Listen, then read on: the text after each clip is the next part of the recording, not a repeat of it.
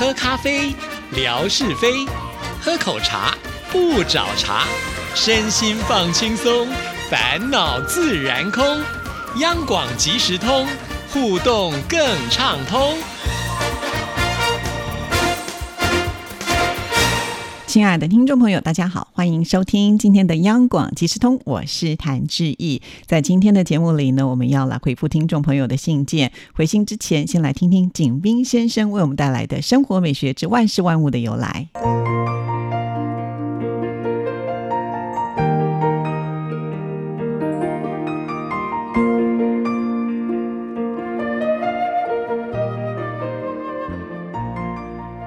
亲爱的朋友，你们好。央广即时通，有你有我，幸福又快乐。刨根问底，探究万事的来龙去脉，追本溯源，了解万物背后的故事，万事万物的由来。欢迎您的收听，我是景斌。今天我们说说“铜锈”一词的由来。人们如果批评某人太爱钱，就称之。充满了铜锈气，铜锈一词自然成了一个贬义词。关于铜锈一词的由来，这里面还有一个典故。据《后汉书》记载，东汉时，一个叫崔烈的人，用五百串铜钱买了个相当于丞相的司徒官职。由于司徒与太尉。御史大夫合称三公，是掌握军政大权、辅助皇帝的最高长官。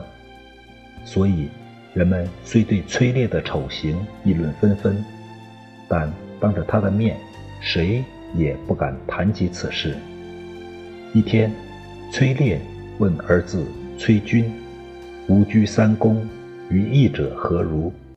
意思是说。人们对我当上三公有何议论？崔军据实相告，论者嫌其铜锈。自此，后人常用铜锈来讥讽有钱的人。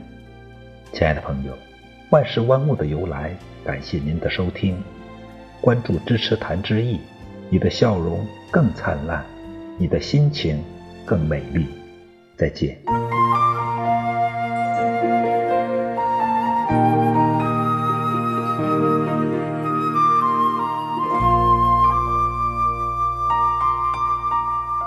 谢谢景斌先生。那接下来呢，我们要来看的就是大小姐的信啊，魏红的来信了。那上次我们也有做了预告啊，就是大小姐呢是天秤座，所以呢她对于美的要求特别的高啊。那这一段呢是讲到她呃的穿着打扮哦。也许也是天秤座的关系吧，对于没有特别的追求。刚刚工作时收入不高，市面上没有合适也没有喜欢的衣服。在家附近红霞、南极两个店是专门卖面料的。记得当时你穿的出彩一些，投来都是羡慕的眼光。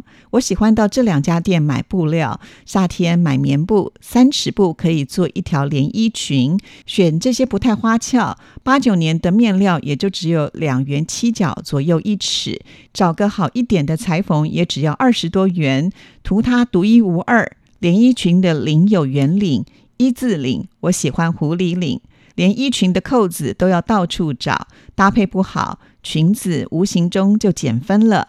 山西路、太平南路都有一些小店专卖服装的小配饰，拉链、花边、各种扣子、原色木扣、有机扣，面料买了都要在家缩水，要等师傅通知你可以去取。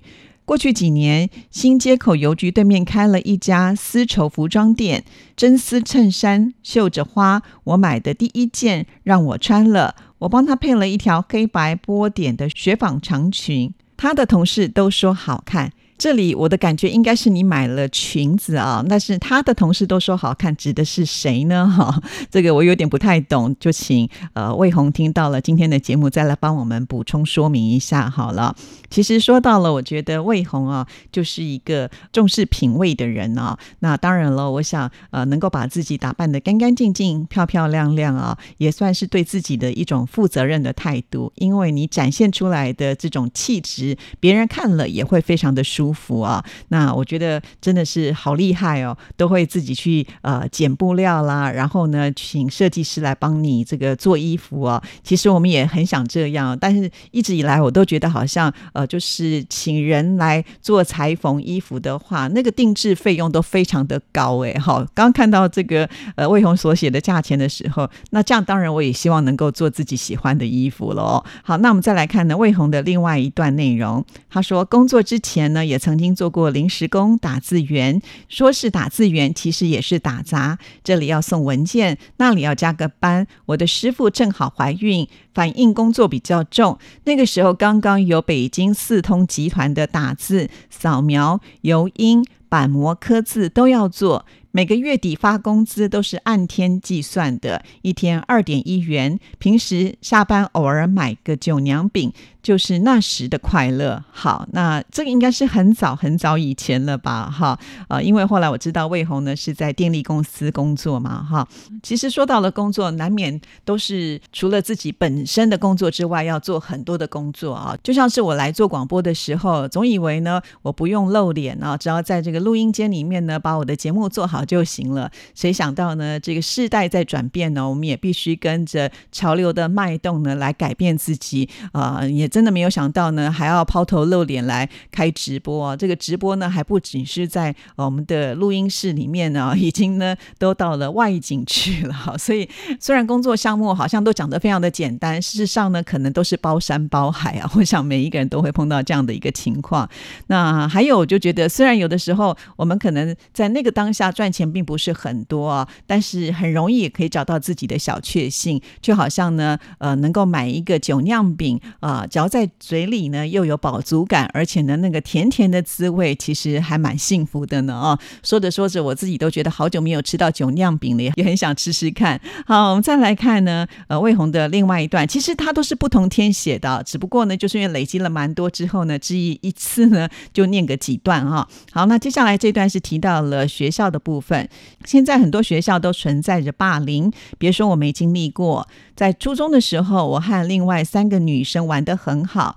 上学的路也是我到贾池莲家，再到唐景霞家，最后到魏苏燕家一起上学。有一天早上，我到贾池莲家等她，她妈妈突然让我看她的头发，说看看是不是我把跳蚤传染给她的女儿了。我非常的生气，从此以后和他们三个人渐渐疏远了。这三人就想了一个坏点子，要整我，把草稿纸放在我抽屉里。看到后，我没和班主任说，我觉得那样做就太没名气了。趁着三个人不在一起的时候，我小声对其中一个滴滴说了一句：“如果再有下一次，就等着校门口有人找你们了。”意思呢，就是想要找人打他们。女孩都是不惊吓的。好，其实确实在我们念书的时候，总是会有一圈一圈的小圈圈哈。那这个小圈圈里面的人都不喜欢跟另外圈圈的人做一些交流。那如果你都没有在这些小圈圈里面，就会成为大家好像可以欺负的对象啊。魏红讲的这个故事呢，基本上就是会觉得自己没有做的事情被别人诬赖啊，而且呢，在口气上啦，或者是这种传达上呢，都是很不礼貌的，所以使得他觉得心里很不舒服吧。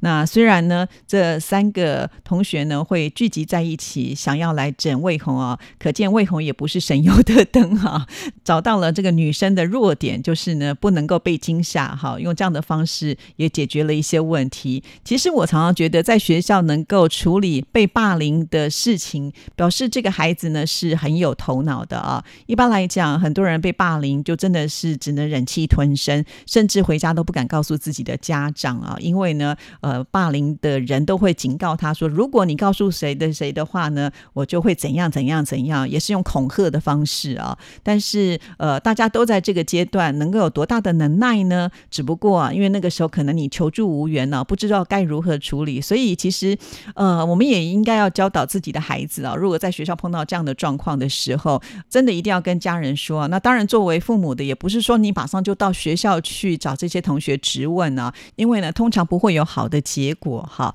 呃，我觉得有关于霸凌的事情其实是挺复杂的，所以呢，呃，如果自己的孩子碰到了这样的状况的时候，当然你一定要先知道，那接下来可能就要求助比较专业的人来帮忙协助跟协调。比方说学校可能有这个辅导老师啦，啊，或者是听从一些呃专业的人的一些建议啊，千万不要就是贸然的，好像呢用这个大欺小的方式。其实呃，当你离开之后，你的孩子还是要跟这些同学相处在一起，所以这个是里面有很大的学问，必须要好好的处理哦。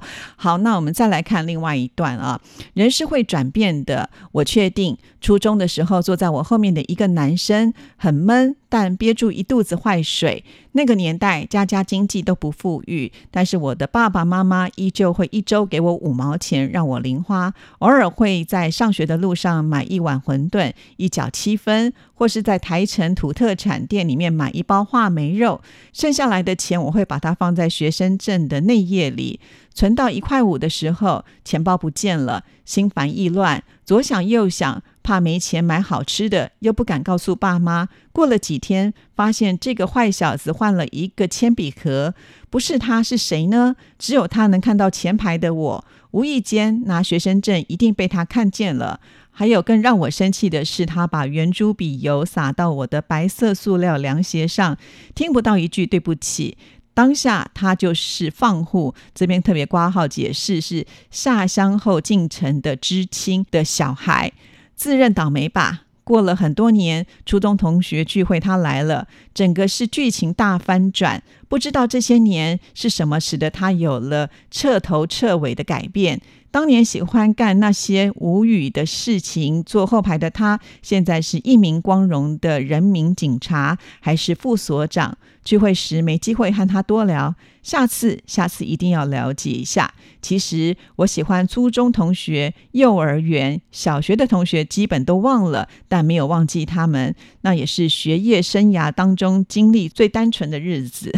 不得不说呢，我觉得魏红真的是记性非常的好啊，几乎呢所有的同学的名字呃都记得非常的清楚，有什么样的事情也都会呃这个烙印在脑海当中啊。不知道呢你是当时有。写日记的习惯，还是什么力量可以让你记得清清楚楚啊？说实在，你现在要我回忆小学同学能够讲出几个名字，我都觉得不是那么的容易哈。那更何况呢，是跟他们相处发生的事情，老实说我也都忘记了，所以十分的佩服魏红。好，那我们继续呢，再来看另外一段。我最初的理想，现在觉得很可笑。小学五年级的时候，有一天，班主任红着双眼让我们为一个同学捐款。他的父亲得了重病，每天在医院要花很多钱。他的母亲也没工作了。为了减轻家里面的负担，他在写完作业后，到中央商场新百这边挂号解释，是八零年代初南京比较有名的商店，来剪硬的纸盒卖。天冷天热都是如此。我们班有很多的男同学也加入了帮助他的行列。这件事情让我印象太深刻了，至今还记得他的名字叫做王坤。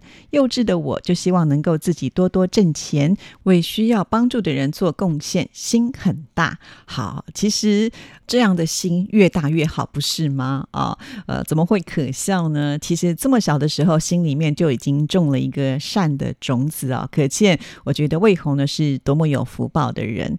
呃，之前我曾经跟听众朋友说过啊，在以前呢，我曾经有主持过。一个节目叫做《幸福进行曲》啊，在《幸福进行曲》的节目当中呢，访问了有很多就是经常做公益的来宾。